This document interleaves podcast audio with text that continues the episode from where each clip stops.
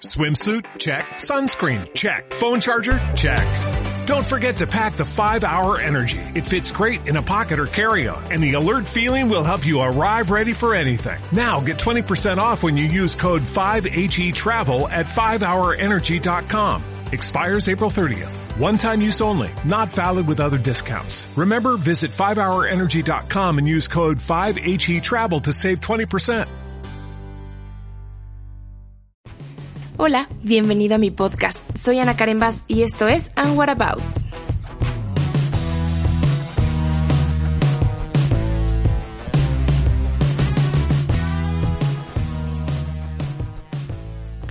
¿Alguna vez les ha pasado que cuando leen un mensaje en WhatsApp están platicando con alguien que justo pueden leerlo y en su mente escuchan como si la persona lo estuviera haciendo?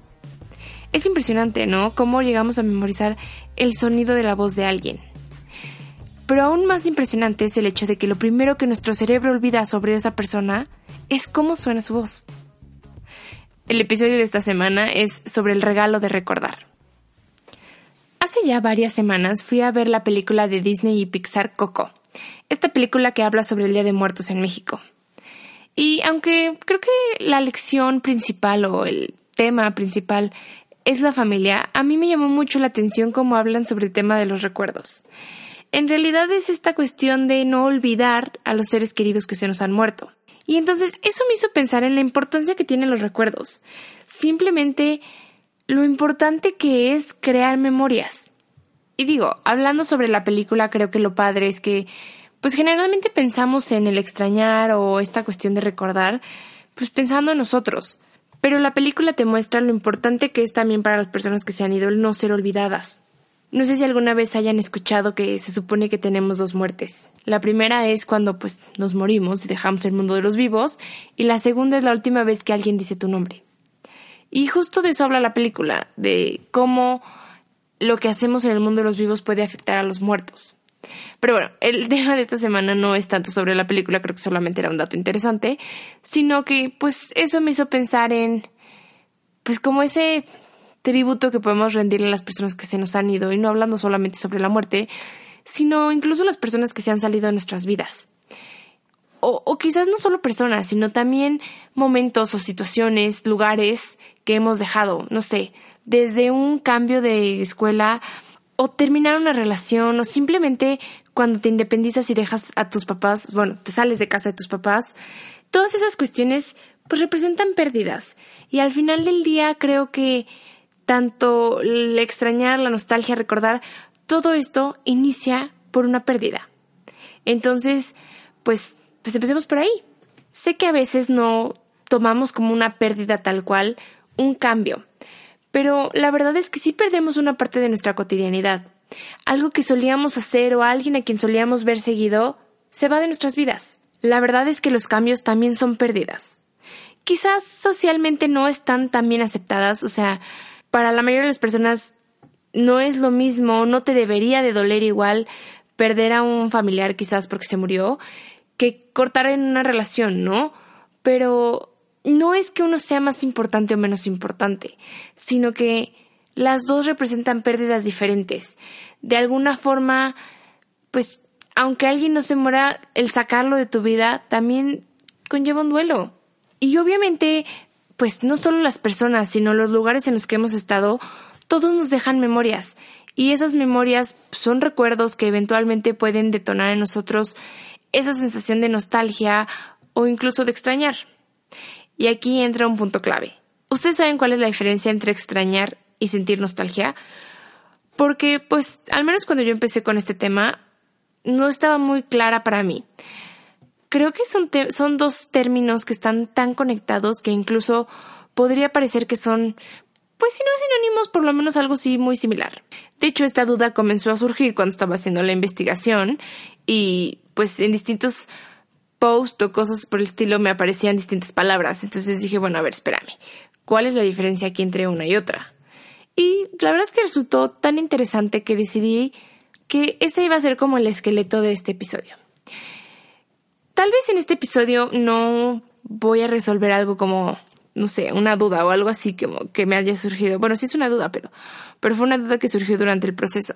Pero creo que es algo pues interesante y quizás útil de hacer consciente para pues, pensar en cómo estamos pensando. Y aunque la verdad en internet no encontré así como algo muy oficial que dijera una cosa es esto y la diferencia es esta con esta y así, pues yo creo que es una cuestión, pues si no de criterio, por lo menos sí como de opinión.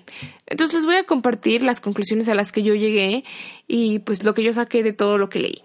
Creo que lo principal a aclarar es que, pues, yo lo entendí como un proceso.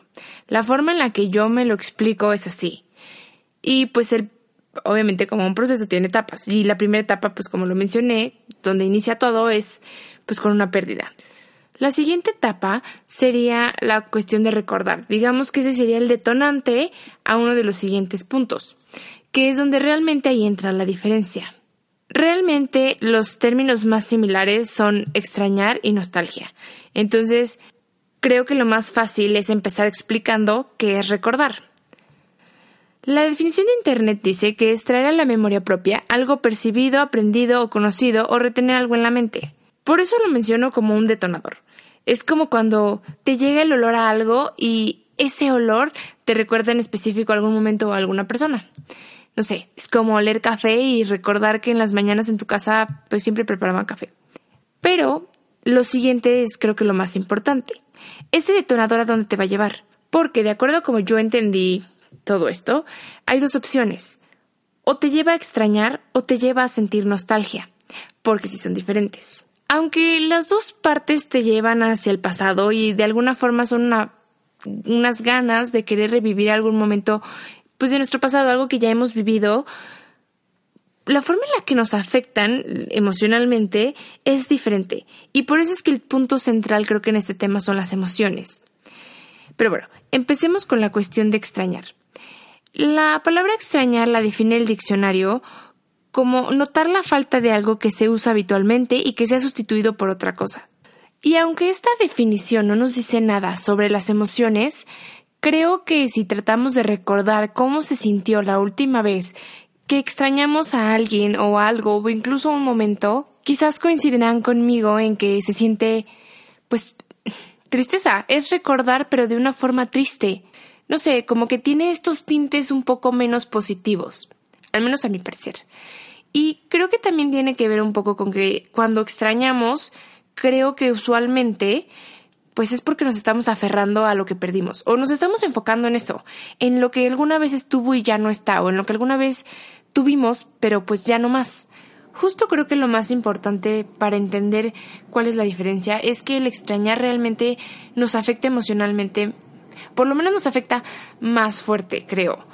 No sé si alguna vez han extrañado lo suficiente a alguien que incluso hasta ganas de llorar te dan.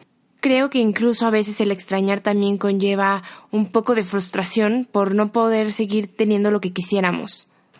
Por eso es que creo que el extrañar no es tan positivo, o por lo menos no es tan útil, porque las emociones que están alrededor de él no nos llevan realmente a pues a un mejor lugar, ¿no? O sea, es como estar haciendo un hoyo o caminar en círculos hasta lograr hacer un hoyo y meternos en él y ahí quedarnos llorando. De cierta forma. Creo que a veces el extrañar puede hacer que nos detengamos y no necesariamente llevarnos a la acción. Pero bueno, ahora pasemos con la nostalgia. La definición es el sentimiento de pena por la lejanía, la ausencia, la privación o la pérdida de alguien o algo queridos.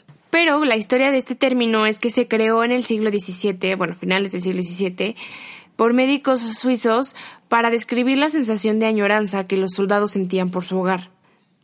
Y justo cuando yo pienso en las veces que he sentido nostalgia, creo que es algo similar. Siento que si lo imagináramos en colores, el extrañar es en blanco y negro y la nostalgia es en este color sepia, ¿no? que es como cafecito. No sé, de alguna forma siento que está más cercano al color, que es el presente, que bueno, sería el presente. Y creo que también está acompañado por tintes como más de felicidad, ¿no? Como, o de ilusión por lo menos. Creo que ilusión es la palabra correcta. Creo que la nostalgia muchas veces tiene como esta sensación esperanzadora de poder volver a tener o vivir eso que estás añorando. De hecho, leí que la nostalgia es la dulce tristeza por lo que ya no está. Y eso es la, palabra clave que es dulce, ¿no? Que realmente no es tan amargo, sino que es algo con lo que es más fácil lidiar. De hecho, estuve leyendo que hay estudios que dicen que las personas que tienden a ser nostálgicas tienen mejor autoestima e incluso tienen mejores relaciones sociales. Yo esto se lo atribuyo, y es literalmente una conclusión mía, a que creo que la nostalgia te hace valorar lo que tienes, sea el entorno o tus relaciones personales o las personas que te quieren, pero de alguna forma cuando tiendes a ser nostálgico como por naturaleza, creo que no das por sentado a nadie ni nada, sino que justo tienes tan presente esta sensación de, de pérdida que pues realmente tratas de mantener o de valorar lo que tienes en el momento en el que lo tienes. Tal vez incluso para después poder añorarlo, ¿no? Pero definitivamente creo que la nostalgia nos lleva un poco más hacia el futuro. Creo que tiene tanta historia como tiene futuro. A diferencia del extrañar que siento que solo se mantiene en un recuerdo. Creo que con la nostalgia el cerebro se enfoca más en la sensación que nos generaba ese momento que, guardamos como un recuerdo que el recuerdo en sí. Y creo que eso hace que incluso tratemos de pensar en de qué forma podemos volver a sentirnos así. Y justo como no se lo estamos atribuyendo a algo en específico, sino simplemente estamos buscando una sensación, es más fácil que nuestro cerebro piense que lo puede volver a conseguir, que hay un futuro en el cual puede volver a sentirse de esa forma, lo cual pues es esperanzador y pues nos da ilusión. Y creo que lo más importante o valioso de todo este tema es concientizarnos de que pues siempre va a haber recuerdos, ¿no? Siempre va a haber algo que se nos vaya, alguna pérdida. Entonces, nosotros decidimos a qué lugar queremos llegar, cómo queremos vivirla, si extrañando o pues con un poco más de nostalgia. Que estos profundos sentimientos que nos genera el pasado, pues nos sirvan para lidiar mejor con el futuro, ¿no? Creo que si aprendemos a enfocarnos en las sensaciones que las personas nos dejan y no tanto en los vacíos que se quedan, Quizás podamos aprender a lidiar con las pérdidas de una mejor forma o por lo menos van a ser más fáciles de llevar. Porque la verdad es que no es el pasado lo que realmente nos afecta, sino la forma en la que decidimos vivirlo y cómo nos enfocamos en él. Y yo sé que se oye más fácil de lo que realmente es, ¿no? Siempre es más fácil decirlo que hacerlo. Pero es cosa de que nos, de que pues nos entrenemos, ¿no? Nos reentrenemos y lo practiquemos poco a poco. Sé que cuando se pierde a un ser querido, pues no es así como que simplemente por cambiar nuestra forma de pensar respecto a eso nos va a dejar de doler. Eso no cambia el dolor, solo transforma la forma en la que recordamos a nuestros seres queridos. Y yo creo que cuando recordamos esas pérdidas con un poco menos de sufrimiento, es más fácil pues pensar en ellas e incluso podemos enfocarnos en los mejores momentos, en esos recuerdos bonitos y no solamente pues en la parte dura, que es el echarlos de menos eso realmente pues nunca lo vamos a perder porque simplemente es una cuestión química, es una cuestión de hormonas, el sentir que alguien nos hace falta. Pero cuando logramos reentrenar nuestro cerebro de esta manera y enfocarnos en esas sensaciones que nos dejan las personas, podemos valorar más a las personas nuevas. Incluso podemos aprender cómo sacarles más provecho. Y no este provecho de aprovecharnos de ellas, ¿no? Sino de realmente pues guardar dentro de nosotros y de nuestra mente los mejores recuerdos y pues la forma en la que nos hacían sentir para más adelante tener la esperanza de encontrar a alguien más que quizás no nos vaya a hacer sentir igual, pero por lo menos parecido. Digamos que no porque alguien se vaya se lleva tu felicidad. Simplemente es aprender a extrañar creo que de una forma más positiva. Quizás es extrañar pero pues con más nostalgia. Tratemos de llenar nuestra memoria con recuerdos positivos y recuerdos bonitos y no solamente con recuerdos que nos frustren o que nos hagan sentir tristes. Creo que hay tristezas positivas y tristezas que no nos llevan a ningún lugar. Y ya finalmente creo que un buen tip para lidiar con las pérdidas siempre es rodearnos de más personas el tener una red de apoyo y una red como de contención al momento de sentirnos así nos ayuda a tener fe en el futuro y a sentir que pues la vida no se termina. Entonces creo que también es un punto importante a tener en cuenta cuando nos sentimos de esta forma. Quizás incluso cuando sentimos que nuestros recuerdos nos están llevando más hacia la sensación de extrañar, pues acercarnos a las personas que nos dan fuerza para poder movernos un poco hacia el lado de la nostalgia. Y ya para terminar, les tengo una pregunta. Si mañana se murieran, digo ojalá y no, pero este, cuestiones hipotéticas, y pudieran dejarle una lección a sus seres queridos. Y esta lección va a ser como un último regalo. Entonces, eso que elijan, la persona a la que decidan dárselo, lo va a aprender por arte de magia. Va a ser algo que el día de mañana se despierta y casualmente pues ya lo domina. ¿Qué les gustaría que fuera? ¿Qué creen que sea lo más importante que han aprendido hasta ahorita como para que sus seres queridos lo dominaran? Y pues con esta pregunta cierro. Muchas gracias por haberme escuchado. Les agradezco que estén aquí cada semana, para los que están cada semana. Si son nuevos, muchas gracias por darme la oportunidad. Y pues eso es todo. Les recuerdo que soy Ana Karen Bass y pueden comunicarse conmigo mandándome mail a ana.whatabout.gmail.com. Nos escuchamos pronto.